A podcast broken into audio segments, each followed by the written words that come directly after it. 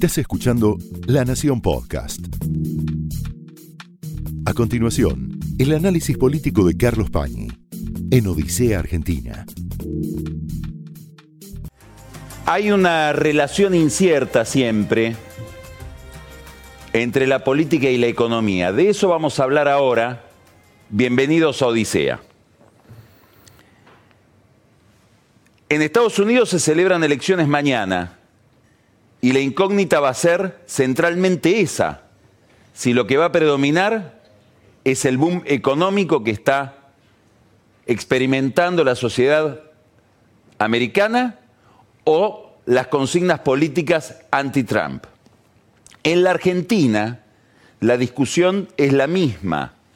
¿Cuánto va a pesar en la política el proceso recesivo en el que estamos en este momento incursos? La política se rige muchas veces por la economía y los actores principales de la política elaboran sus estrategias a partir de hipótesis económicas. Le voy a contar una anécdota referida a la historia.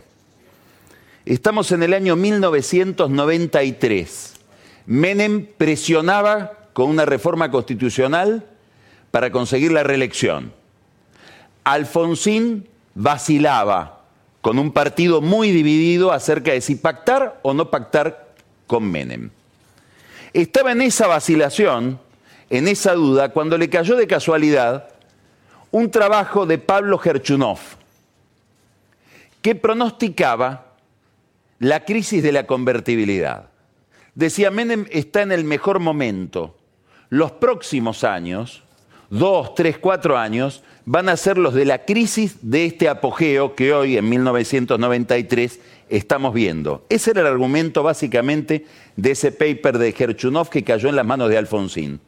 Aunque parezca mentira, ese fue el detonante que permitió después el Pacto de Olivos.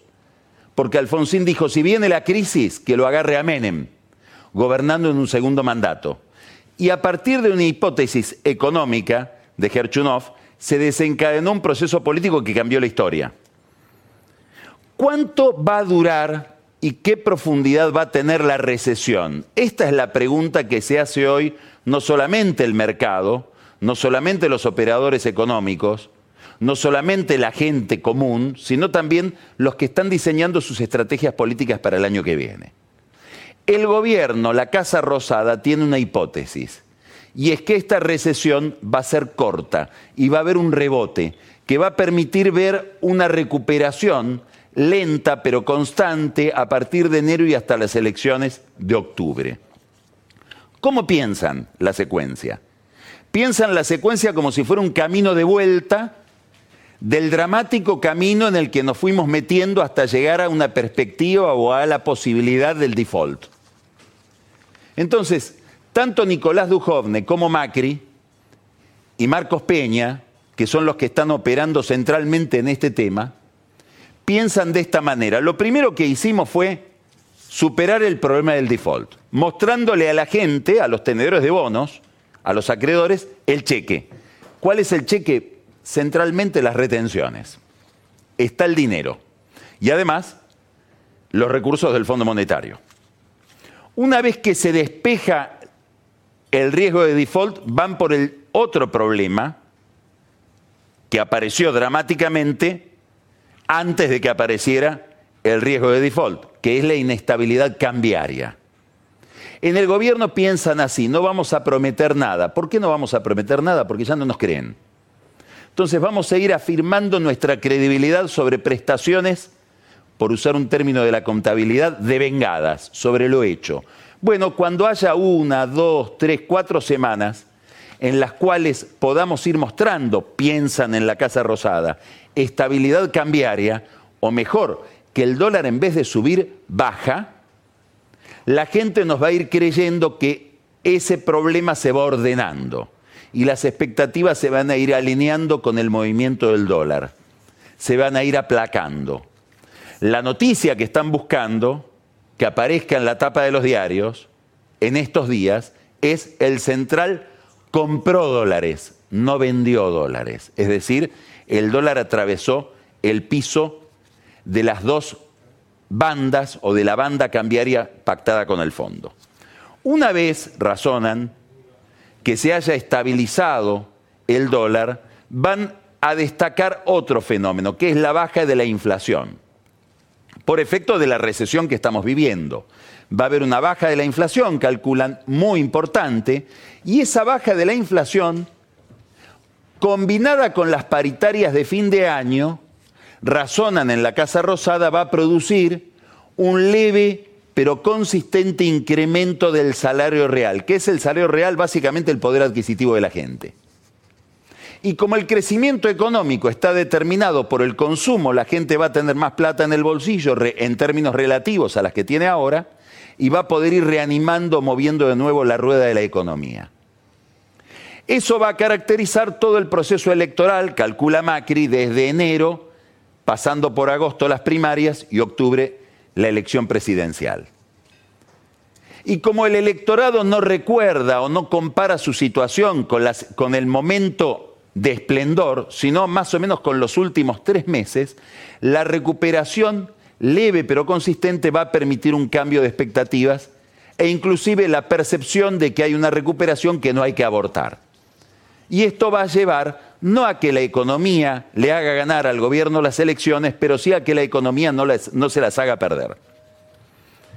Esta idea por la cual cae la inflación, se ordenan las variables económicas, va a haber una paridad cambiaria previsible, precios que se retraen, una recuperación del salario hacia febrero y eso va a ordenar las expectativas políticas, está en el centro de la propuesta política o de la estrategia del gobierno. Claro, esta no es una visión homogénea. Y no estoy diciendo que el peronismo opositor piense distinto. Dentro de Cambiemos hay ideas discordantes con este planteo. Es decir, en el oficialismo, más allá de la Casa de Gobierno, más allá del Gabinete Nacional, no hay una visión similar de lo que va a ser el proceso económico. Ayer, Silvia Neistat le hizo una larga entrevista a Alfonso Pratgay, que vale políticamente porque Pratgay hoy influye, como se nota en la misma entrevista, extraordinariamente en el pensamiento de los radicales. Y Pratgay dice, cuidado en pensar que esta va a ser una recesión corta y leve. ¿Por qué? porque a los ingredientes o a los factores recesivos que ya tiene la economía argentina, como por ejemplo una muy alta tasa de interés, un proceso de devaluación que en general es recesivo porque los que venden productos hechos de dólares, por decirlo de alguna manera, tratan de no vender hasta que se sepa el verdadero valor del dólar, porque no saben si van a poder reponer la mercadería una vez que se dispara la paridad del tipo de cambio. A esos factores hay que agregarle, dice Pratt, hay dos factores más. Un gran ajuste fiscal, un gran ajuste fiscal de tres puntos del producto, le dice a Silvia Neistat en esa entrevista, y un ajuste adicional monetario por la restricción monetaria que se pactó con el fondo, de dos puntos más. Quiere decir que a la economía que ya está en recesión se le están agregando cinco puntos de ajuste del PBI. Eso va a determinar, piensa Pratgay, una crisis importante en materia productiva que va a afectar antes que nadie a las pymes y va a abrir, supone él, y lo dice en esa entrevista, una discusión dentro de Cambiemos. Esto es bastante previsible porque si en el mes de abril, y hace más o menos dos o tres semanas, se abrió dentro de Cambiemos, entre la Casa y Rosada y los radicales, en abril entre la Casa Rosada, los radicales y Carrió, una polémica por un aumento de tarifas, que era una cuestión al lado de lo que estamos describiendo bastante leve, debe suponerse que cuando la crisis por recesión o la inseguridad y el desasosiego que genera la recesión no esté en el PowerPoint de los economistas, sino en la realidad de todos los días, vamos a hablar del mes de diciembre. Bueno, es probable que el ruido dentro de Cambiemos empiece a escucharse en realidad ya se escucha. Si usted va a la web, googlea UCR y entra al sitio web de la UCR, va a haber una primera página donde aparece la conducción del radicalismo en una foto y dice, habla de la última reunión de los radicales, la Unión Cívica Radical ratificó su posición dentro de Cambiemos, pero pidió salir de la agenda del ajuste. Es casi un mensaje opositor. Le está pidiendo al gobierno otra política económica. Claro, no lo hace con el énfasis con que la pide la CGT o Monseñor Ratrizzani en su misa de Luján. Pero desde el radicalismo están diciendo, este no es el curso de acción que estamos esperando como política oficial en vistas de la recesión que, en la que estamos ingresando o en la que ya estamos transitando.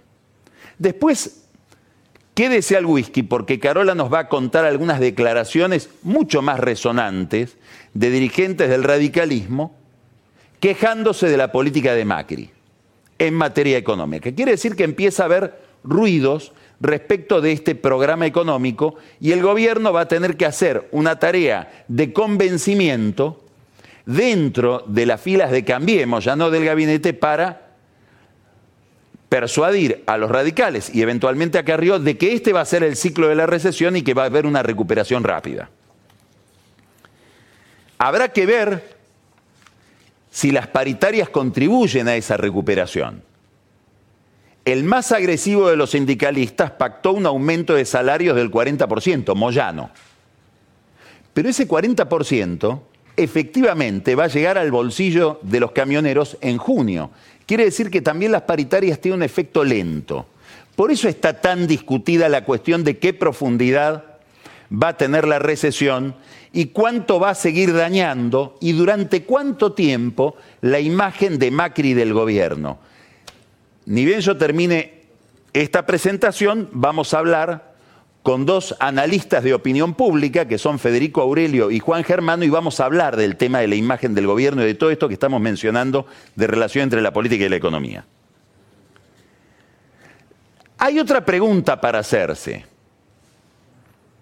Y esta pregunta tiene que ver con una ventaja del gobierno y no una desventaja. Ya hablamos de la relación entre recesión y política desde el lado oficial y el debate que hay dentro de Cambiemos y el ruido que puede haber dentro de Cambiemos. ¿Qué quiere decir ruido? Que Pratgay en esa entrevista con Neistat dice, los radicales deberían pensar en una fórmula distinta de la de Macri y tendrían que ir a primarias contra Macri. Hasta ese punto llegó. Muy bien, ahora la otra pregunta cuál es? Para pensar la política y la competencia electoral. ¿Cuánta recesión necesita el peronismo para resolver la crisis en la que está metido. Este es el segundo problema, que es la crisis del peronismo. El peronismo tiene básicamente una crisis de liderazgo. El problema del liderazgo es un problema que afecta especialmente a los peronistas. El peronista, cuando, nace, cuando sale del, del huevo, lo primero que pregunta es, ¿dónde está el jefe? Bueno, hoy no está claro dónde está el jefe. Cristina ejercía una jefatura de consenso prácticamente unánime y ese consenso se perdió. Ahora, el problema es que ese liderazgo de Cristina, que ya no convoca a todos, por una razón elemental, que hace a la esencia de la cultura peronista, Cristina ya no garantiza el triunfo electoral, si lo garantizara alinearía todo el peronismo detrás. El problema que plantea el, el liderazgo de Cristina es que si bien no garantiza el regreso del peronismo al poder, controla la base principal de ese partido, que es la base que ese partido tiene en las zonas más desamparadas del conurbano bonaerense. Para entender cómo funciona este problema, hay que mirar la relación que existe entre los intendentes del conurbano y la candidatura eventual de Cristina Kirchner. Vamos a un lugar paradigmático en este sentido. El municipio de Moreno. En el municipio de Moreno gobierna el intendente Festa, que es calificado por los peronistas y por el gobierno como un desastre.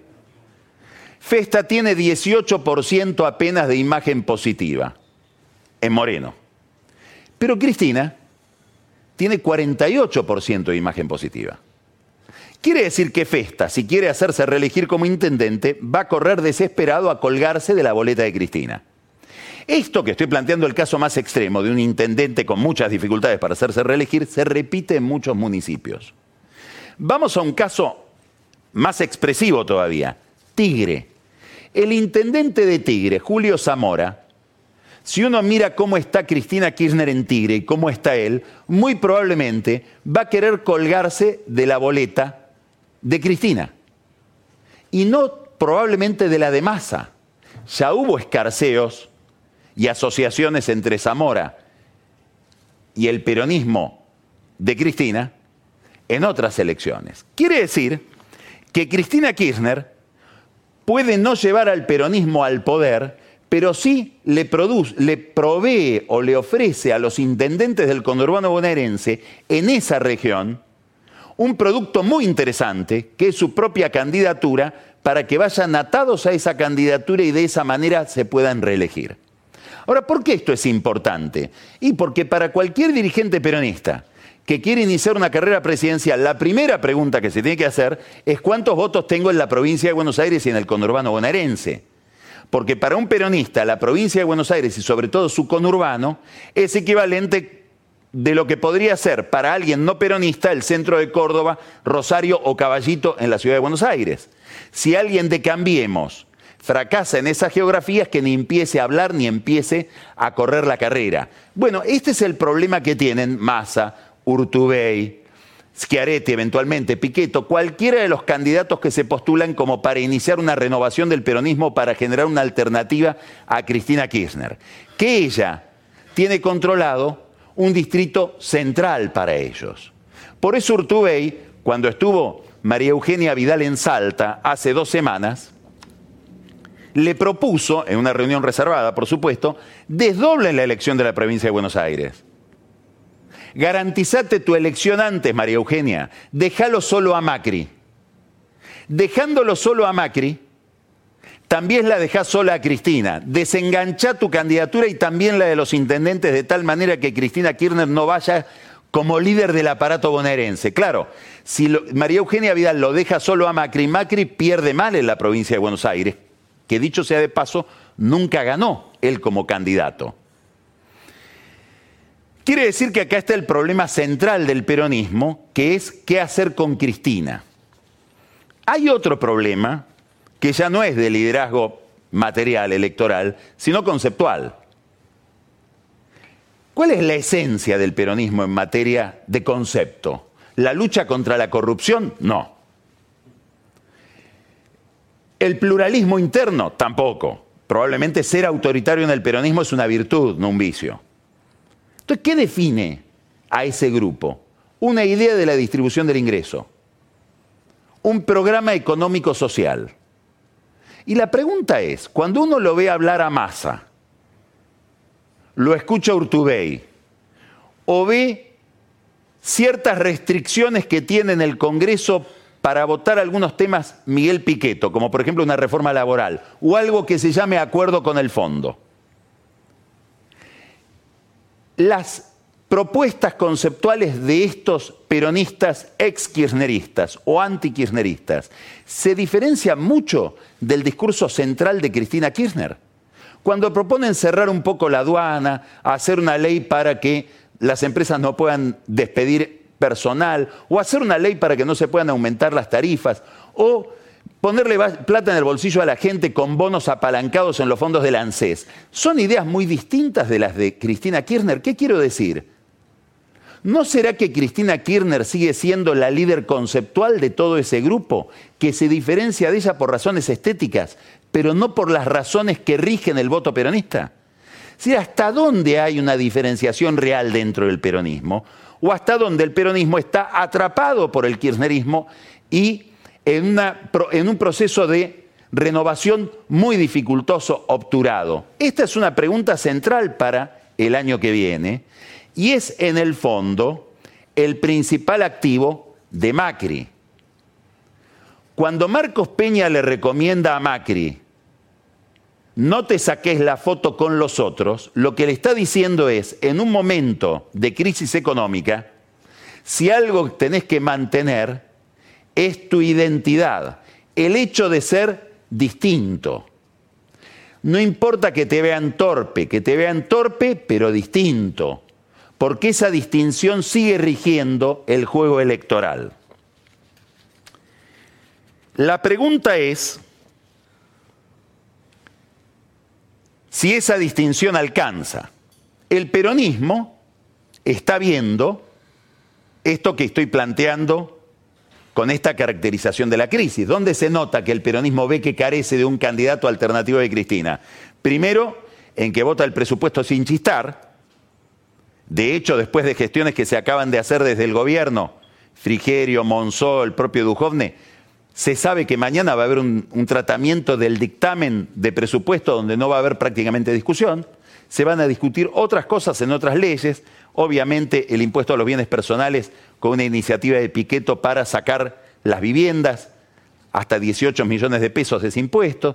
Va a haber seguramente un retoque en una ley aparte del impuesto especial que se hizo para las cooperativas, sobre todo para las cooperativas de seguros. Pero en lo central, el presupuesto va a salir aprobado. También es cierto que es un presupuesto hecho por Lagarde y por Piqueto, si uno quiere sintetizar. ¿Qué quiero decir? Es un presupuesto donde el gobierno tuvo que negociar a dos frentes con el fondo y con el peronismo, y donde el Cambiemos es la víctima. Pero sale aprobado.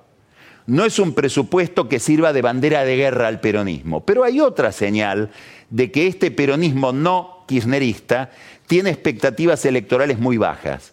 Y es que casi todos sus gobernadores están adelantando las elecciones. Quieren desdoblar la elección y asegurarse los gobernadores su reelección, no quedando atados a ningún candidato nacional porque ese candidato nacional todavía no está. Y tampoco tienen asegurado el triunfo si van con Cristina Kirchner. Quiere decir que le dicen a Macri, te dejamos libre la provincia, porque cuando sea la elección presidencial nosotros ya vamos a haber cobrado nuestros votos, ya vamos a haber hecho nuestra elección provincial. Y esto es una señal favorable hacia Cambiemos y eventualmente hacia la reelección de Macri, similar a la que uno mira en el sindicalismo cuando el sector del transporte, por ejemplo, los ferroviarios, Roberto Fernández del transporte de colectivos, dice nosotros no vemos clima para un paro. Y le quitamos a los más revoltosos la escalera sobre la que se montan cuando hacen un paro, que es básicamente el paro del transporte. La pregunta es, ¿alcanza con esto para Macri? ¿Alcanza con que los otros sean peores? ¿Alcanzan con que él, a pesar de prestaciones económicas muy mediocres o malas, sea distinto, tenga otro estilo? ¿O necesita de un programa? ¿O necesita recrear un sueño? ¿O necesita un compromiso de futuro? o necesita una explicación acerca de cómo se va a salir de este momento de emergencia? Esa es la principal pregunta de Cambiemos, eso está en discusión hoy en el oficialismo. Es difícil pensar que lo puedan resolver cuando están tan atrapados por las cuestiones cotidianas de una economía en emergencia. Esto fue el análisis político de Carlos Pañi en Odisea Argentina un podcast exclusivo de La Nación. Escucha todos los programas de La Nación Podcast en www.lanacion.com.ar. Suscríbete para no perderte ningún episodio. Estamos en Spotify, Apple Podcast, Google Podcast y en tu reproductor de podcast favorito. Seguí escuchando La Nación Podcast.